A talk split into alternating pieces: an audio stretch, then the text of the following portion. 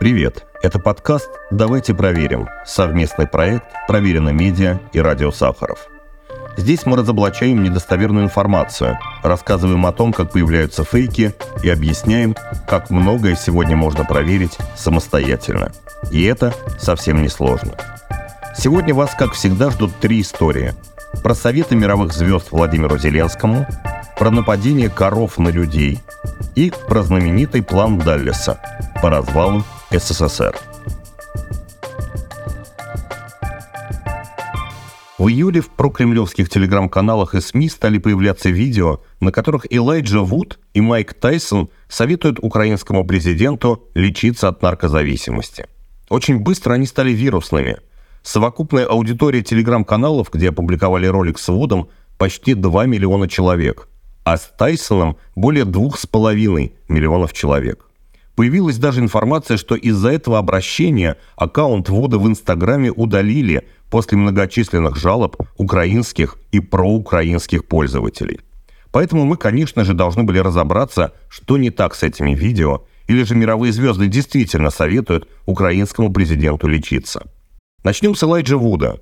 Здесь, если прослушать видео внимательно, можно убедиться, что актер действительно произносит примерно ту же речь, что разошлась по русскоязычным каналам. Однако из-за склеек некоторые предложения просто не имеют смысла. Кроме того, Вуд ни разу не произносит фамилию этого Владимира, к которому обращается в видео. Также он ни разу не упоминает Украину. Владимир, привет, это Элайджа. Надеюсь, когда ты это увидишь, ты счастлив, здоров и с тобой все хорошо. Ты просто вроде как большая зависимость от наркотиков и от алкоголя. Поэтому я лишь хочу убедиться, что ты получаешь помощь, Хотя, конечно, мы все от этого страдаем. Поэтому я просто надеюсь, что ты следишь за собой, заботишься о своем здоровье. И знаешь, что как только ты почувствуешь, что тебе нужна помощь, знай, что есть люди, которые хотят тебе помочь. Тебе нужна помощь, и я надеюсь, ты эту помощь получишь. Всего хорошего, Владимир. Береги себя. В левом верхнем углу ролика находится логотип американского онлайн-таблоида TMZ – Однако ни на сайте издания, ни в соцсетях о нем никаких упоминаний нет. Более того, ни о видео, ни о последующей блокировке аккаунта Элайджа Вуда не написало ни одно авторитетное англоязычное издание. В самом TMZ позже заявили, что не имеют никакого отношения к этому видео. Что же касается Вуда, то ни в его твиттере, ни в фейсбуке нет ни одного упоминания об обращении к Зеленскому. Можно было бы предположить, что актер должен был возмутиться блокировке своего аккаунта в Инстаграме или наоборот начать оправдываться. Но и об этом ни слова. Так в чем же дело? Все просто. На самом деле у него нет публичного профиля в Инстаграме. Об этом Вуд сам рассказал в начале этого года в интервью Wall Street Journal.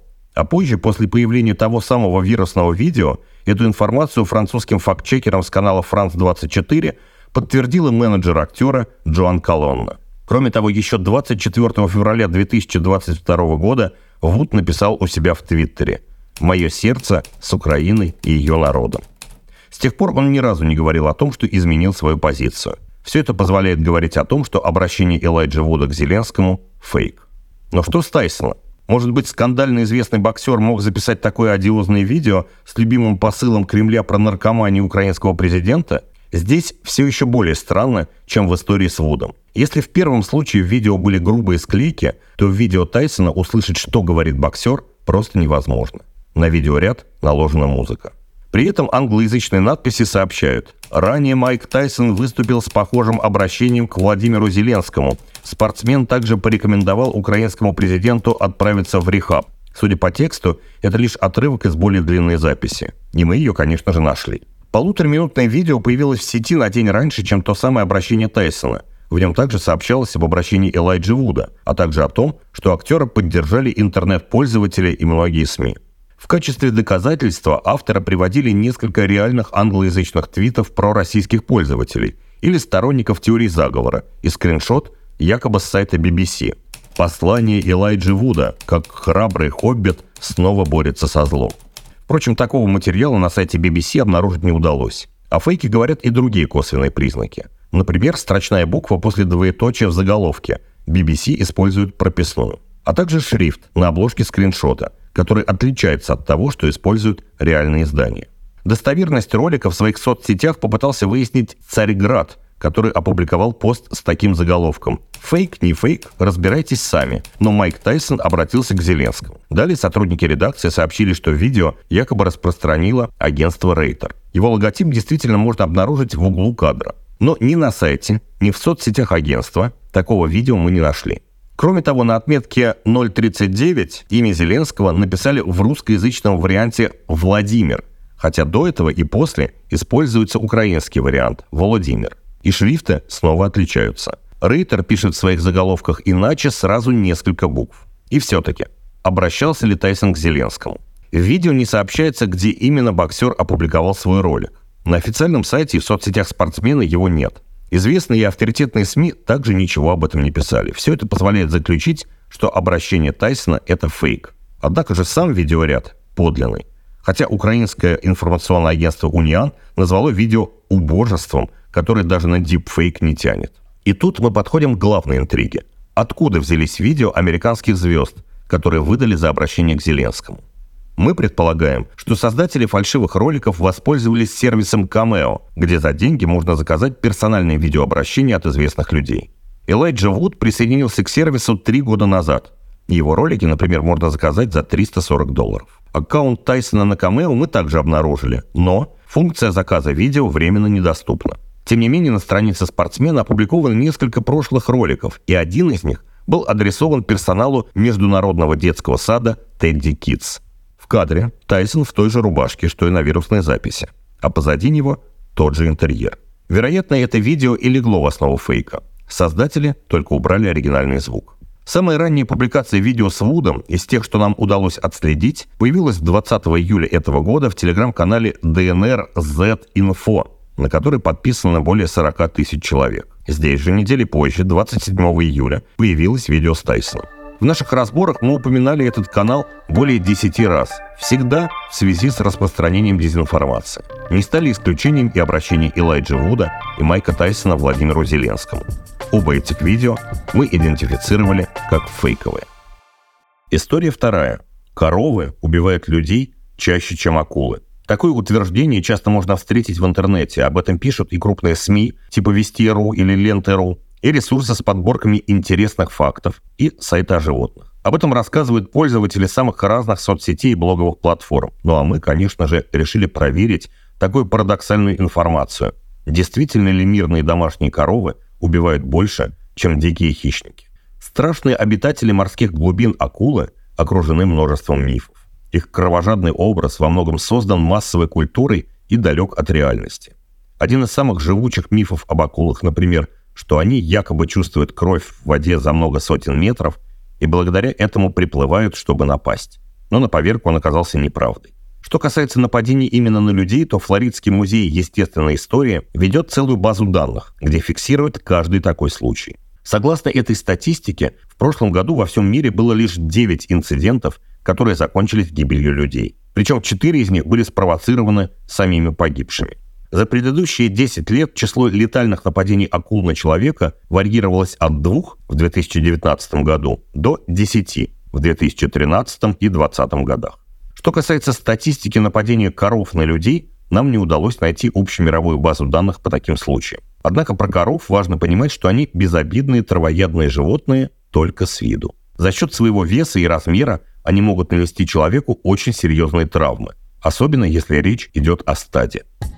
Привет, это Аня Яцкина, автор «Проверено медиа». Фактчекерам довольно часто приходится обращаться к статистике. И идеальная ситуация – это когда удается найти данные из авторитетных источников за нужный промежуток времени и по всем необходимым показателям. Однако так бывает далеко не всегда. Чтобы понять, можем ли мы сделать какие-либо выводы на основе статистики, необходимо четко понимать, какое именно утверждение мы проверяем. Именно оно будет определять, какие данные необходимы. Если это утверждение, например, касается некого параметра по всему миру, однако глобальной статистики нет, то нужно честно признаться, скорее всего, наши выводы не будут строгими. Тем не менее, по данным за схожий период времени из разных стран, можно примерно представить общую картину. Так мы поступили, например, в разборе про коров и акул. В этом случае по одному параметру у нас была глобальная статистика, а по другому только отдельные данные по нескольким странам за разные годы. При этом первый показатель был настолько ниже второго, что вывод все равно можно было сделать с довольно большой степенью уверенности.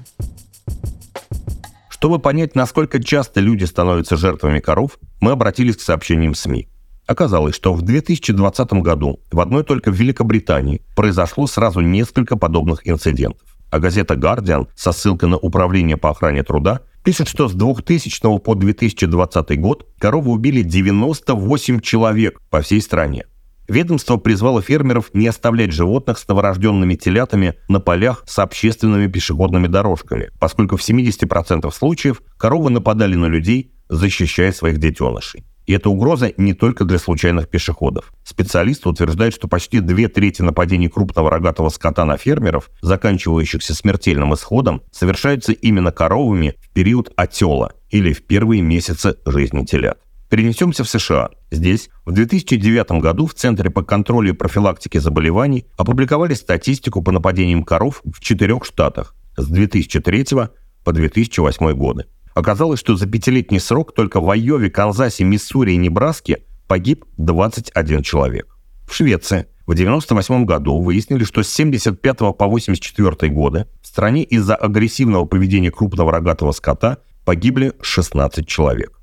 Таким образом, даже по разрозненной и фрагментарной статистике по нападениям коров видно, что смертельных случаев здесь немало. Если только в четырех штатах США в некоторые годы это число доходило до шести погибших, можно предположить, что по всему миру оно должно быть в десятки раз больше. При этом в последние десятилетия жертвами акул по всему миру стало не больше 10 человек. То есть, скорее всего, акулы действительно убивают меньше людей, чем коровы. История третья. Наверняка все или почти все слышали про знаменитый план Даллеса по развалу Советского Союза. Это, наверное, один из самых известных постсоветских текстов. Особенно широко его растиражировали в последние годы прокремлевские журналисты. А в 2016 году его полный текст даже внесли в Россию в список экстремистских материалов. Считается, что план Даллеса появился еще в 1945 году. Согласно этому плану, главной задачей Соединенных Штатов было создание в управлении советским государством хаоса и неразберихи. Для этого нужно было одурачить людей, подменив их ценности на фальшивые. Предлагалось поддерживать только таких художников, которые станут, цитата, «вдалбливать в человеческое сознание культ секса, насилия, садизма, предательства, словом, всякой безнравственности». Также предполагалось незаметно культивировать среди чиновников взяточничество, бюрократизм, волокиту, ложь, хамство, пьянство и наркомания. А тех немногих, кто догадается, что происходит, нужно было превращать в посмешище и объявлять отбросами общества. Разрушение нравственности предлагалось начинать с молодежи, потому что ее легко разложить, разворотить, растлить, сделать циниками, пошляками или, не дай бог, космополитами. Как всегда, экстраординарное заявление требует экстраординарных доказательств. Поэтому проверяем, действительно ли такой план существовал в реальности. Впервые как самостоятельный текст план Далиса был опубликован только в 1993 году в журнале «Роман Газета». Он был частью антигорбачевского памфлета с инфернальным названием «Князь тьмы» писателя и позднесоветского партийного функционера Бориса Олейника. В романе «Вечный зов» Анатолия Иванова также можно найти все фразы плана Даллиса. Причем в виде отдельных высказываний он вложен в уста бывшего русского жандармского офицера, а на момент произнесения этих реплик штандартенфюрера СС Лохновского. Впрочем, идеи, высказанные в тексте, можно найти и раньше. Например, в романе 1964 года еще одного советского писателя Дольт Михайлика – и даже в «Бесах» Достоевского. Но прямых текстуальных совпадений с ними у Иванова нет. Поэтому с большой вероятностью можно предположить, что компиляция тезисов из «Вечного зова» и есть первоисточник так называемого «плана». Правда, вне всякой связи с директором ЦРУ Аленом Даллисом. В Википедии некоторые современные исследователи сходятся на том, что впервые сокращенный текст и с указанием авторства Даллеса был опубликован в одном из выступлений митрополита Санкт-Петербургского и Ладожского Иоанна Снычева в газете «Советская Россия» 20 февраля 1993 года. Но, скорее всего, это не так. И вот почему. Памфлет «Олейника. Князь тьмы» в роман-газете тоже вышел в феврале. Но, скорее всего, это произошло раньше, чем вышла статья в «Советской России», потому что февральские номера подписывались в печать еще в январе. Было бы удивительным и практически нереальным совпадением, если бы идея приписать Далису этот текст пришла в голову и Олейнику, и митрополиту Снычеву практически одновременно. Поэтому более вероятной выглядит версия, что Снычев просто прочел про план Даллиса на страницах роман-газеты а через несколько дней использовал эти тезисы для своей статьи. Можно сделать и другое предположение. Текст, составленный неизвестно кем, из фраз персонажа Вечного Зова, до попадания к Олейнику уходил как отдельный документ в списках или в самой издате, что само по себе не исключено. И кто-то решил приписать его Даллису. А затем этот текст попал к двум разным людям, которые практически одновременно его опубликовали. Но кажется, для такой версии многовато допущений. Еще одна примечательная деталь. Во второй публикации «Князя тьмы» в июле того же 93 -го года в журнале «Молодая гвардия» Олейник дает к тексту плана Даллиса пояснение, которого не было в первоиздании. Эти зловещие слова писатель Анатолий Иванов, как нам стало известно, включил в текст второй книги романа «Вечный зов». Но в течение десяти лет эти слова выбрасывались цензурой, находившейся под кремлевско-сионистским контролем из всех изданий. Примечательно здесь то, что главным редактором журнала «Молодая гвардия» в то время был как раз тот самый писатель Анатолий Иванов. Видимо, он узнал собственный текст и указал на это Олейнику. Возникает законный вопрос, почему же тогда в памфлете осталось упоминание авторства Даллиса? Увы, точного ответа у нас нет. Насколько нам известно, Иванов при жизни никогда это не пояснил. Современные авторы патриотической направленности по-прежнему уверены, что план на самом деле был, что он утек с одного из секретных совещаний к советским разведчикам. А после по линии КГБ попал к писателю, который придал ему литературную форму. Секретность же объясняют опасностью раскрыть источник утечки. Однако такое объяснение, если и могло выглядеть правдоподобным, то только в годах в 50-х-60-х. В перестройку, тем более в 90-е годы, когда архивы КГБ были частично открыты, не было никаких причин скрывать личность человека, который, скорее всего, уже умер. Более того, документ мог бы послужить предметом гордости для советской разведки, а с его помощью могли бы попытаться остановить проникновение в СССР западных ценностей. Но ничего подобного не произошло. И последнее. Ни Олейник, ни Снычев не использовали напрямую словосочетание «план Даллеса».